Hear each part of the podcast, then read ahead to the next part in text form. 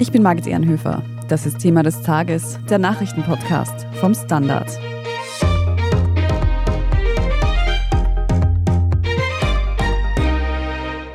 Österreich soll 2030 ein Land sein, das unabhängiger, sicherer und auch im wahrsten Sinne des Wortes voller Energie ist. Und es ist, bleibt und wird immer ein Land sein, das den Frieden auf der Welt bereit ist zu sichern. Die Zukunft der Nation Österreich 2030. Unter diesem Motto hat Bundeskanzler Karl Nehammer heute Freitag in knapp eineinhalb Stunden seinen Plan für die Zukunft Österreichs vorgestellt. Was der Kanzler mit dieser Rede bezwecken wollte und was genau er in den nächsten Jahren tatsächlich vorhat, darüber sprechen wir heute. Wir fragen außerdem nach, wie die Grünen zu den Vorhaben des Koalitionspartners stehen. Und wir sehen uns an, ob hinter der Rede zur Zukunft der Nation mehr als nur Parteimarketing steckt. Petra Strüber, du bist stellvertretende Chefredakteurin hier beim Standard. Außerdem beobachtest und analysierst du auch laufend das politische Geschehen hier in Österreich. Wir haben es eingangs schon gehört, Bundeskanzler Karl Nehammer hat heute Freitag eine Rede zur Zukunft der Nation gehalten. Da frage ich mich zuallererst, warum überhaupt? Was wollte Nehammer denn mit dieser Rede bezwecken? Nun, Margit, ich glaube, das Problem des Karl Nehammer war bis jetzt, dass er so als der Krisenkanzler wahrgenommen wurde. Einer, der die Krise verwaltet, der also versucht, das Schrecklichste zu verhindern und der von einer Katastrophe in die nächste gestolpert ist, jetzt sozusagen in weltpolitischer Hinsicht auch, von der Pandemie in die Energiekrise und so weiter. Und wo man nie das Gefühl gehabt hat, ja bitte, wofür steht der eigentlich? Er wirkte seltsam konturlos, das hat man auch gesehen dann bei seinen Umfragewerten. Und jetzt, eineinhalb Jahre vor dem anberaumten Wahltermin im Herbst 2024, ist es wohl hoch an der Zeit, dass er ein bisschen zeigt, klare Kante. Das bin ich, der bin ich, dafür stehe ich. Und ich glaube, das war der Hintergrund, warum er der Meinung war, er muss jetzt diese Rede halten. Ich glaube, das wurde den ÖVP-Landesparteien auch in den Wahlkämpfen in Niederösterreich und jetzt zuletzt in Kärnten durchaus auch gespiegelt, dass man nicht genau weiß, wofür steht diese Bundespartei? Wer sind die eigentlich? Was wollen die eigentlich? Und ich glaube, das war die Antwort darauf. Mhm.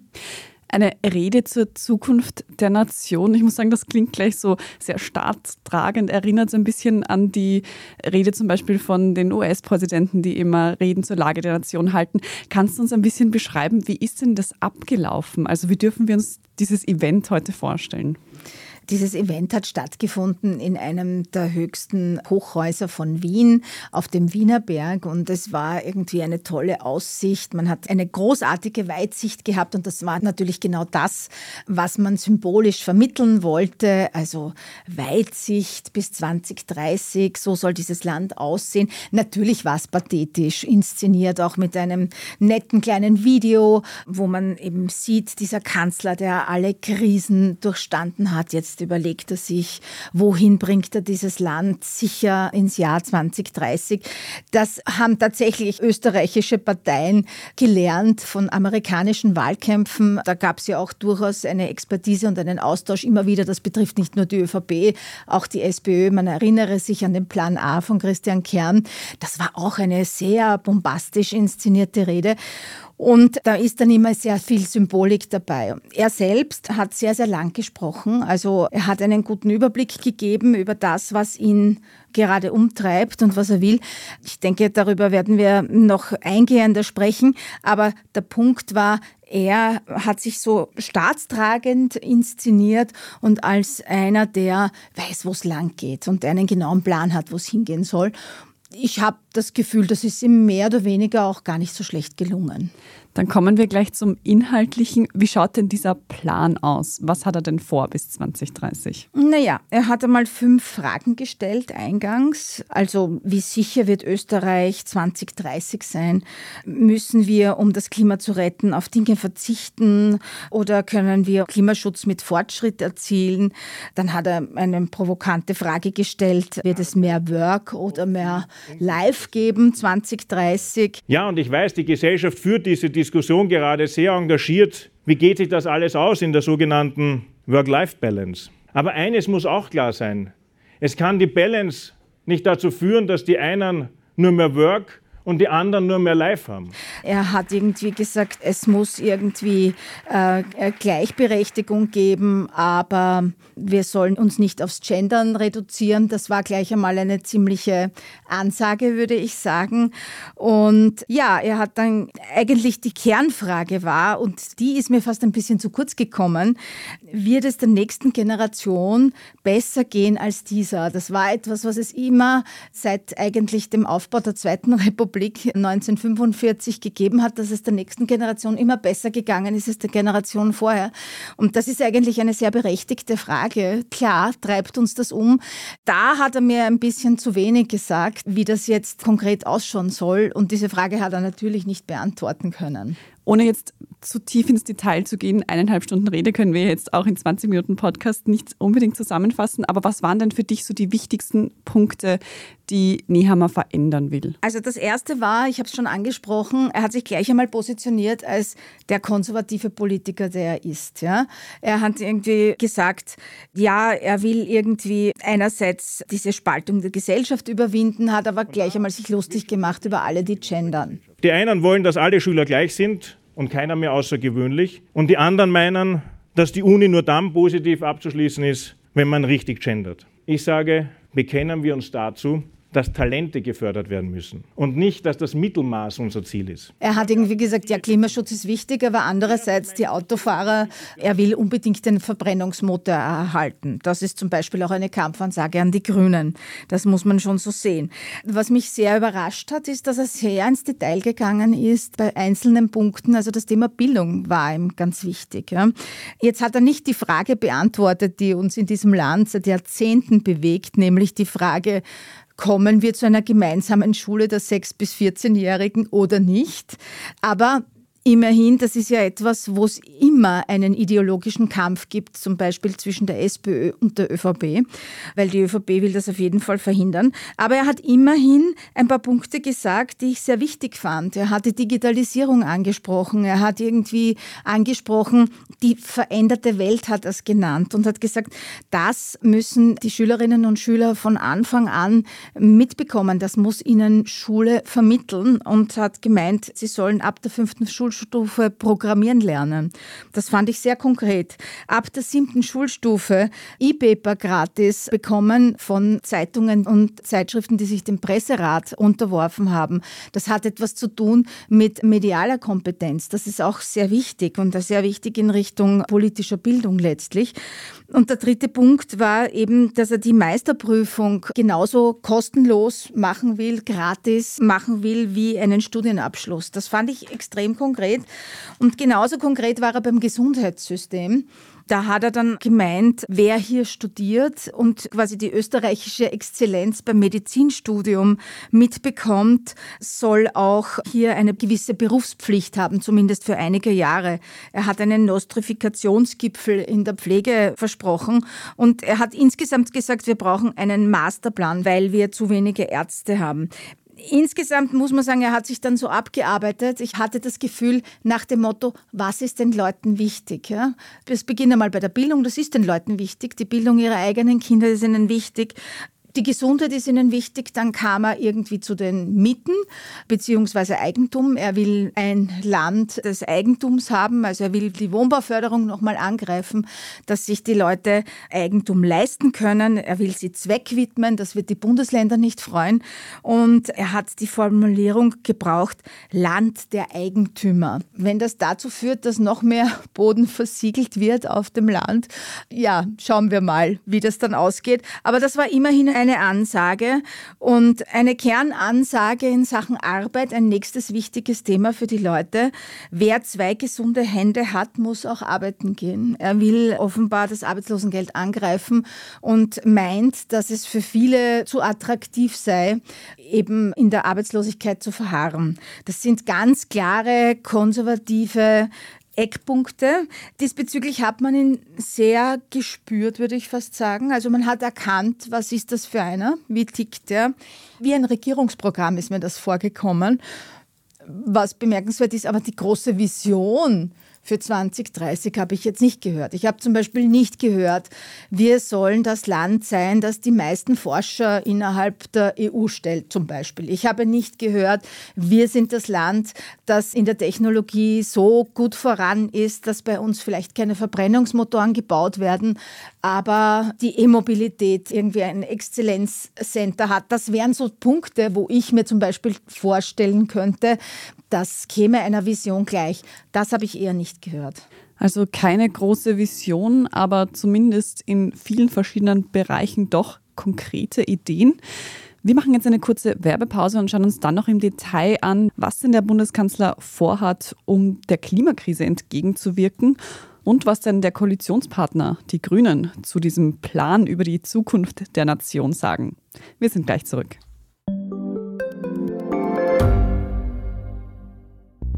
Schaffen wir es noch, die Erderhitzung zu stoppen? Wie verändert künstliche Intelligenz unser Leben? Wie werden wir in einer heißeren Welt leben, arbeiten, urlauben? Und wann fahren Autos autonom? Ich bin Alicia Prager. Und ich bin Florian Koch. Um solche und viele weitere Fragen geht es im Podcast Edition Zukunft und Edition Zukunft Klimafragen. Wir sprechen mit Expertinnen und Experten und diskutieren Lösungen für die Welt von morgen. Jeden Freitag gibt es eine neue Folge.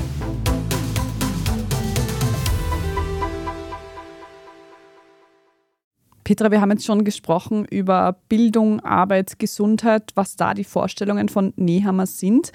Ein Thema, was man von der ÖVP ja sehr gut kennt, auch aus den letzten Wahlkämpfen, aus den kürzlich vergangenen, ist Migration. Das bedient ja die ÖVP sehr gerne. Hat er denn da auch irgendwas dazu gesagt? Nun, da möchte er eine geordnete, kontrollierte Zuwanderung und er möchte auf jeden Fall haben, dass sich die EU hier mehr einbringt. Das ist ja so ein Ceterum Censio von Karl Nehammer, dass er sagt, es kann nicht sein, dass Menschen durch zehn EU-Länder reisen, bis sie in Österreich landen, dann kriegen sie hier ein Asylverfahren und für die EU ist alles okay. Das verstehe ich sogar bis zu einem gewissen Punkt. Da ist er meiner Meinung nach auch so ein bisschen im Wagen geblieben, weil bis auf eine Bestrafung der Menschen, die nicht so lange in Österreich leben, weil die sollen nämlich in Zukunft nur mehr die Hälfte der Sozialleistungen bekommen, wenn sie noch nicht fünf Jahre lang in Österreich gelebt haben, habe ich da jetzt nichts gehört. Und das ist ja auch eines der schwierigsten Themen. Da ist er ja nicht alleine. Also wer dieses Thema irgendwie angreift, der muss sich genau überlegen, was ist eine praktikable Lösung. Das hat weder die Sozialdemokratie, die zerstreitet sich da auch regelmäßig über diese Frage, noch haben es die konservativen Parteien. Es ist weder in Österreich ein Thema, wo es jemanden gäbe, der da praktikable Lösungen erarbeitet, noch in Europa. Der Punkt ist nur der, die ÖVP kann es seit Sebastian Kurz halt einfach nicht lassen, dieses Thema trotzdem immer anzugreifen. Und auch Karl Nehammer hat es wieder getan. Und ich werde mich als Bundeskanzler auch weiter dafür einsetzen. Und bis 2030 ist es sogar eine Zukunftsfrage für den österreichischen Wirtschaftsstandort, dass wir durch gezielte, kontrollierte, geordnete Zuwanderung eben Wirtschaften in Österreich, Gesellschaftswachstum in Österreich auch möglich machen. Aber das Entscheidende ist, dass wir darüber entscheiden, wer nach Österreich kommt und nicht die organisierte Kriminalität. Du hast vorhin schon den Klimaschutz angesprochen und dass sich Nehammer da eher ein bisschen lustig drüber gemacht hat. Aber weil es ein Thema ist, das vielen jungen Menschen, glaube ich, sehr wichtig ist und auch für unsere Zukunft sehr entscheidend ist, wie wir damit umgehen, kannst du da noch ein bisschen mehr ins Detail gehen, was er dazu gesagt hat? Ja, also er hat ein paar denkwürdige Sätze gesagt. Er hat zum Beispiel gesagt, ja, Klimakleber, das ist ja so ein Wort, das wir jetzt alle lernen müssen. Man lernt ja immer dazu. Das hat er so ein bisschen ironisch gemeint. Dann hat er gesagt, manchmal hat man ja schon fast den Eindruck, man muss sich entschuldigen, dass man auf der Welt ist das spricht jetzt nicht wahnsinnig für ein großes Verständnis für diese jungen Leute, die sich da sehr engagieren. Und er hat dann auch einen Satz gesagt, der halt ein klassischer Satz eines konservativen Politikers ist. Er hat gesagt, Radikalität, das war noch nie eine Lösung. Das stimmt ja historisch nicht. Ja, es muss immer irgendwie sozusagen ein wenig radikalere Forderungen geben, damit wenigstens am Ende irgendetwas rauskommt. Ja. Und die anderen gehen noch weiter, die sagen, wir sollten am besten den Fleischkonsum verbieten Minuten das Auto und schon gar keine Straßen mehr bauen, weil all das ist böse. Aus meiner Sicht, meine sehr geehrten Damen und Herren, sind das überhaupt keine Antworten auf die Fragen, sondern es sind lauter Rückschritte. Und ich habe bisher in der Geschichte noch nicht erlebt, dass Rückschritt jemals ein Fortschritt war. Und dann hat er gesagt, Österreich ist das Autoland. Also er würde im Europäischen Rat nie zustimmen, wenn der Verbrennungsmotor tatsächlich verbannt würde, weil das würde in Österreich 80.000 Arbeitsplätze kosten. Jetzt ist natürlich die Automotive Industry und die Zulieferindustrie ein großer Faktor in Österreich. Aber man hätte ja vielleicht auch in diese Richtung nachdenken können, dass sich diese Industrie verändern muss und dass man aus dieser Industrie etwas machen kann, was sehr wohl zukunftsweisend ist und das Klima nicht zerstört oder massiv beeinträchtigt.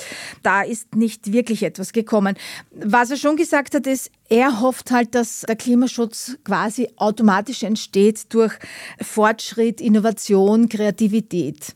Da hat er nicht ganz unrecht, aber auch nicht ganz recht. Natürlich wird es all das brauchen, aber ganz alleine, indem alles nach wie vor so möglich ist wie bisher und man nicht versucht, politisch eine gewisse Richtung zu präferieren und vorzugeben, wird es wahrscheinlich auch nicht gelingen. Ein großes Thema, das uns in Österreich und in Gesamteuropa eigentlich schon seit einem Jahr beschäftigt, ist der russische Angriffskrieg in der Ukraine. Der wird voraussichtlich auch noch viele Monate, möglicherweise Jahre weitergehen. Hat denn Nehammer sich da irgendwie dazu geäußert, wie Österreichs Haltung dem Krieg gegenüber sich weiterentwickeln wird? Also er hat gleich eingangs erwähnt, dass sich Österreich und dass er persönlich sich immer für den Frieden einsetzen wird. Etwas anderes hätte man sich von ihm auch nicht erwartet. Wo er ein bisschen, aber nur ein bisschen konkreter gewesen ist, ist in der Frage der Neutralität. Also er will die Neutralität auf keinen Fall abgeschafft wissen. Nehammer möchte, dass sie fixer Bestandteil einer österreichischen Sicherheitsarchitektur auch in Zukunft ist. Wie genau sich das ausgestalten soll, das hat er uns nicht verraten. Da hat er dann doch eher darauf verwiesen, dass hier Expertinnen und Experten ein Sicherheitskonzept ausarbeiten sollen. Das hat er dazu gesagt. Er sieht uns aber sehr wohl auch in einer solidarischen Haltung innerhalb der EU. Das einmal klarzustellen, ist schon wichtig, weil ich glaube, da braucht es auch Signale an viele im Land, die glauben, Neutralität ist sowas wie ein Leo in weltweiten Krisen. Da stellt man sich dann rein und dann kann einem eh nichts passieren. Aber dass man äh, sozusagen für die Solidarität der anderen auch selbst solidarisch sein muss im Krisenfall, das ist vielleicht in Österreich nicht so klar. Ich finde es ganz gut, dass er das erwähnt hat. Gleichzeitig möchte ich auch noch erwähnen, in diesem Zusammenhang, ich habe schon ein paar EU-kritische Töne auch gehört bei ihm. Er findet zum Beispiel, dass die EU in vielerlei Hinsicht überreguliert, die macht zu viel. Also Überregulierung war auch so ein Thema bei ihm. Er findet, die Gesetze auf europäischer Ebene hindern oft Unternehmen Unternehmerinnen und Unternehmer, an einem Blühen und Gedeihen ihrer Unternehmungen, ebenso Österreichs Landwirte. Also da hat er schon es nicht lassen können, so ein bisschen auf die EU-Ebene hinzupecken und sich selbst als derjenige darzustellen, der sagt, nicht mit mir, ich werde das alles verhindern, soweit ich das kann und so. Du hast eingangs gesagt, bisher war von Nehammer nicht so wirklich bekannt, wofür er steht und dafür hat er jetzt auch diese Rede genutzt. Wenn du dir das jetzt anschaust, was er da für einen Plan für die Zukunft Österreichs vorgestellt hat, was würdest du sagen, wofür steht denn die ÖVP unter Nehammer jetzt? Na, er hat ein klares Bild gezeigt von einer Partei, die Mitte rechts steht. Also die steht jetzt nicht nur mittig, wo meiner Meinung nach ja eigentlich die Mehrheit der Wählerinnen und Wähler ist, sondern sie ist klar Mitte rechts. Es gab eben ein paar Signale auch in Richtung FPÖ-Wähler. Ich glaube, das war die Geschichte mit den Autofahrern. Das waren Ansagen, die Sozialhilfe zu halbieren für Ausländer. Das waren diese Migrationsregulationsansagen von seiner Seite und letztlich auch gesellschaftspolitische Ansagen wie sich lustig zu machen über das Gendern. Das sind Dinge, wo er ganz klar in eine bestimmte Richtung geht und ich glaube, man kann jetzt schon sagen, mit all dem wird der aktuelle Koalitionspartner keine besonders große Freude haben. Dann bleiben wir gleich bei dem Koalitionspartner, den Grünen. Du hast auch schon gesagt, das wirkt ein bisschen wie ein Regierungsprogramm, was er da vorgestellt hat. Was sagen denn die Grünen dazu überhaupt? Das kann man doch nicht sagen. Ich glaube, die müssen sich mal ein bisschen erholen und diese doch 80 Minuten gedauert habende Rede für sich verarbeiten. Aber ich glaube, es gibt ein paar Punkte, wo man jetzt schon voraussagen kann, das wird sie nicht zu Luftsprüngen bewegen. Das ist natürlich der Punkt, er will ein degressives Arbeitslosengeld. Also sprich, das Arbeitslosengeld soll eigentlich gekürzt werden, je länger Menschen ohne Beschäftigung sind. Das ist etwas, was eigentlich in der Regierung von Seiten Seiten der Grünen strikt abgelehnt wurde. Auch eben die Halbierung der Sozialhilfe für Menschen, die kürzer als fünf Jahre da sind. Das war mit Sicherheit nicht so besprochen. Und in Sachen Klimaschutz oder das, was Nehammer darunter versteht, da wird es wohl noch einige Diskussionen mit dem grünen Koalitionspartner geben.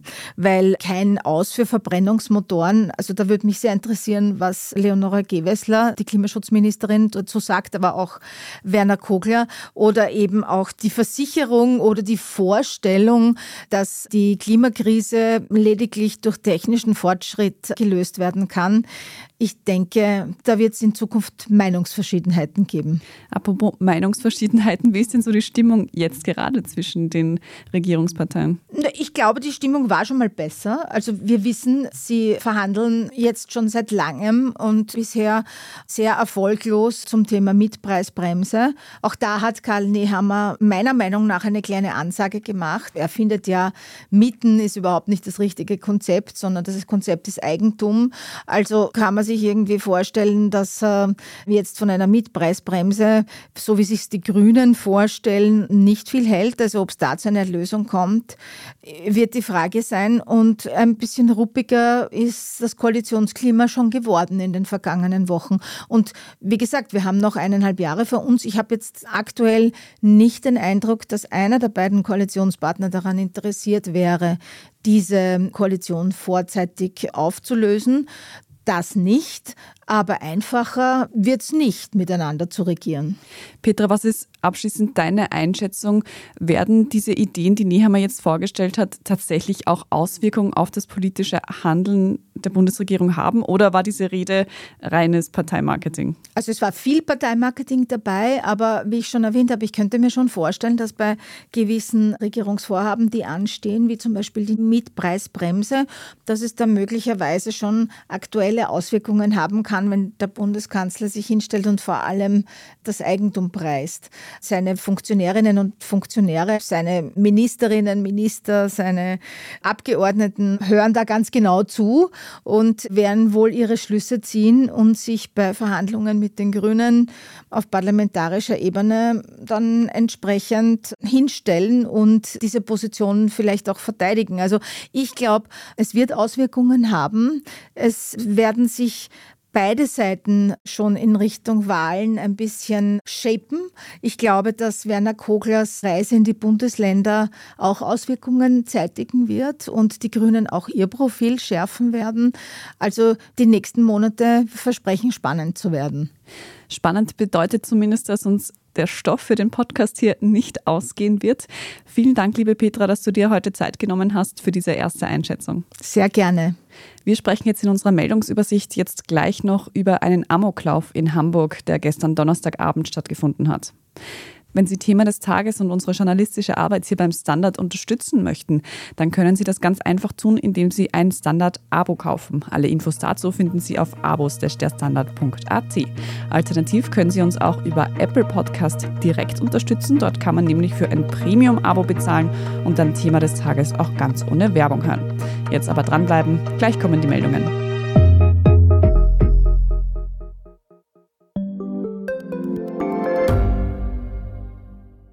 Ich bin die Franziska. Ich bin der Martin. Und wir wollen besser leben. Lohnt sich 10.000 Schritte zu gehen jeden Tag?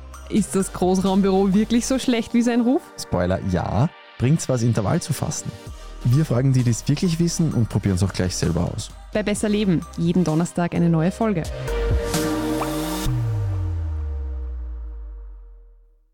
Und hier ist, was Sie heute sonst noch wissen müssen. Erstens, In Hamburg hat am Donnerstagabend ein Mann im Stadtteil Alsterdorf ein Gotteshaus der Zeugen Jehovas gestürmt und mehrere Menschen getötet. Nach Angaben der Polizei am Freitagmittag gab es mindestens acht Tote, darunter vier Männer, zwei Frauen, ein ungeborenes Kind und der Täter selbst. Acht weitere Menschen sind außerdem verletzt, vier davon lebensgefährlich. Die Hamburger Polizei hat die Tat als Amoklauf eingestuft. Der Täter ist ein 35-jähriger Deutscher und ehemaliges Mitglied der Zeugen Jehovas gewesen.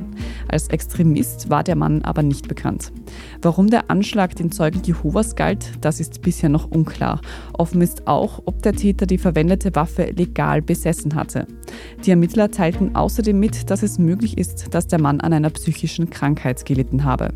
Zweitens, der chinesische Staatschef Xi Jinping wurde für eine dritte Amtsperiode als Präsident bestätigt. Das haben die knapp 3000 Delegierten von Chinas Volkskongress bei ihrer Jahrestagung am Freitag entschieden. Xi Jinping bleibt damit weitere fünf Jahre an der Spitze von Staat und Militär. Schon auf dem Parteitag im Oktober hatte der 69-Jährige seine andauernde Führungsrolle in der Parteiverfassung verankern lassen. Mit dieser Alleinherrschaft knüpft er an den Staatsgründer Mao Zedong an, der allerdings großes Chaos über das Land gebracht hatte. Neben dem Staatschef wurde bei der Tagung auch eine große Regierungsumbildung bestätigt, durch die vor allem enge Vertraute von Xi Jinping aufrücken dürften. Und drittens, in der Nacht von Sonntag auf Montag werden zum 95. Mal die Oscars verliehen. Top-Favorit für den besten Film des Jahres ist das Sci-Fi-Action-Epos Everything Everywhere All at Once mit insgesamt elf Nominierungen.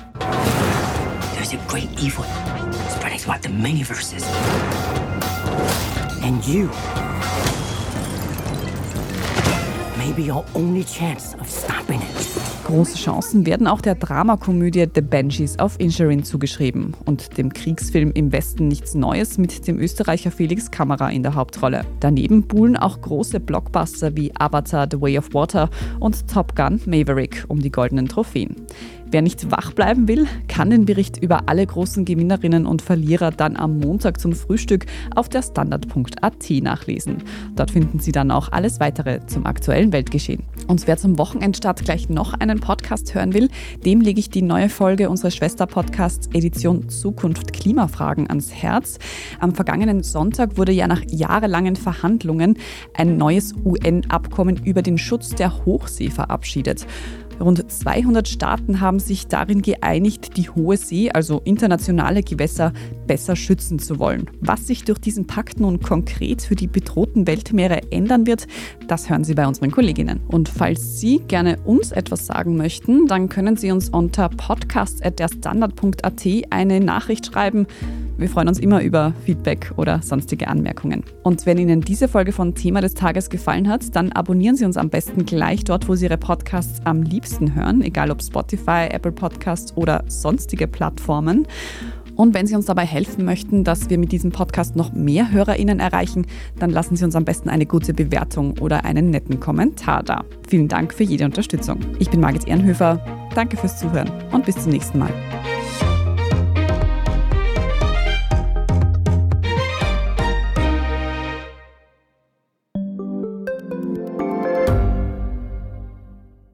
Ich bin Doris Prisching. Und ich bin Michael Steingruber. Und gemeinsam sind wir Serienreif. Das ist der Standard-Podcast über die spannende Welt der Serien. Genau, bei uns erfahren Sie faszinierende Details über House of the Dragon und die Ringe der Macht. Und restlos alles über satanische Spiele in Stranger Things. Wir widmen uns Seriengrößen von Obi-Wan Kenobi bis zu RuPaul. Und zerlegen die neueste Marvel-Serie. Wenn nötig. Serienreif, euer Streaming-Podcast jeden zweiten Donnerstag eine neue Folge.